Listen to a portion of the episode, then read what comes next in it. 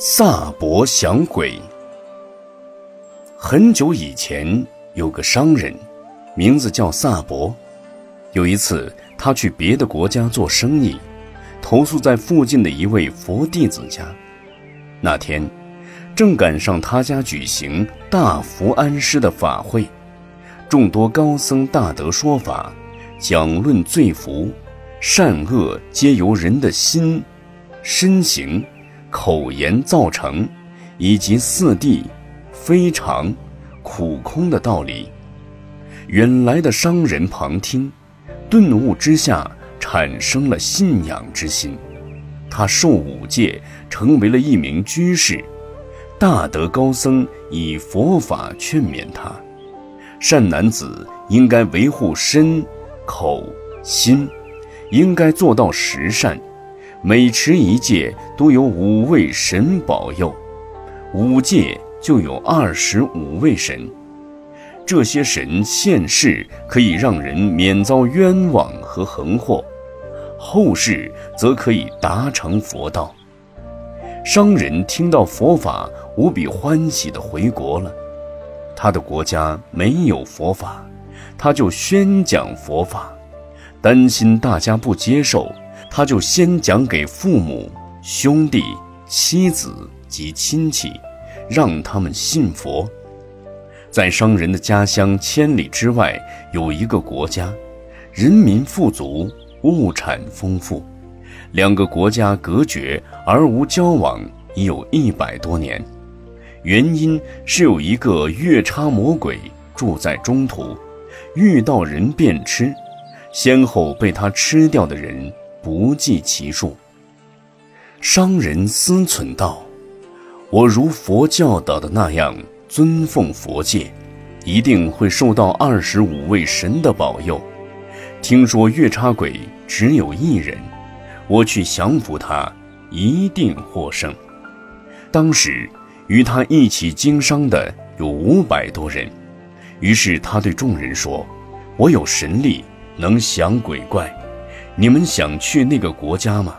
到那个国家一定赚大钱的。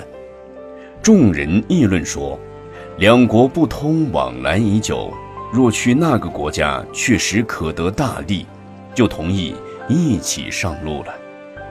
走至半路，见到月叉鬼吃人所剩的尸骸、骨头、毛发狼藉。萨博思忖，听说鬼月叉食人。现在验证了，如果我死于搏斗，会吓坏大家，便对众人说：“你们在此等候，我独自去。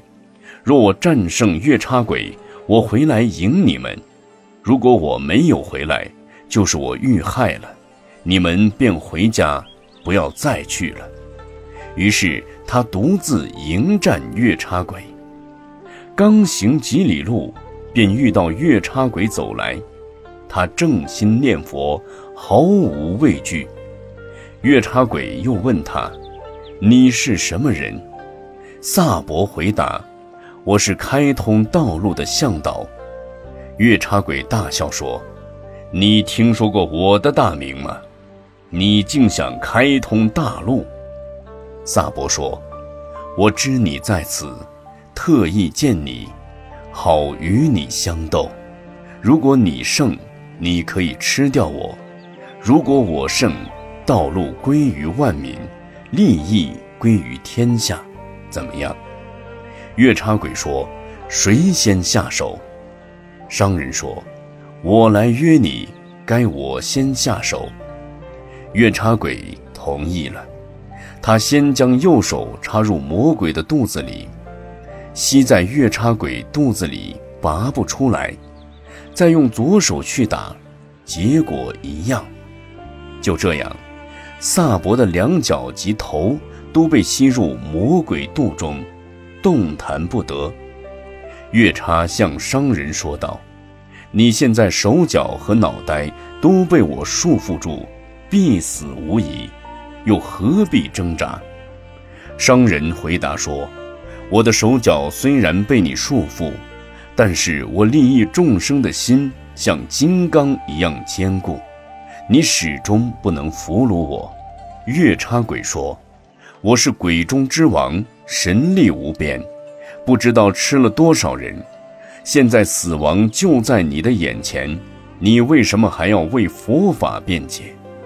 商人说：“身体不过是因缘和合而生，常处在无常的逼迫之中，我早就想抛弃了。你现在顺了我的愿，我愿意将它布施给你。”以生死来成就佛法的智慧善根。月叉鬼听后大为惊叹，说道：“像您这样的大菩萨，实在是稀有难得，自始至终都为了度化众生。您的德行完备，我愿在您面前皈依佛法，请您受我顶礼。”就这样。月叉上前接受五戒，慈悲的萨博一施礼，月叉退回深山。萨博回来招呼众人，前去那方国土。这两个国家的子民都知道了萨博用五戒十善降服月叉，开通道路的事情，感受到佛法无边的威力，他们也都奉持戒律。敬佛礼僧，国家太平。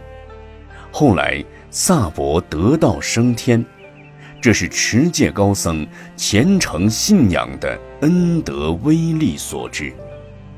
当时的这位萨博，就是佛陀的前生。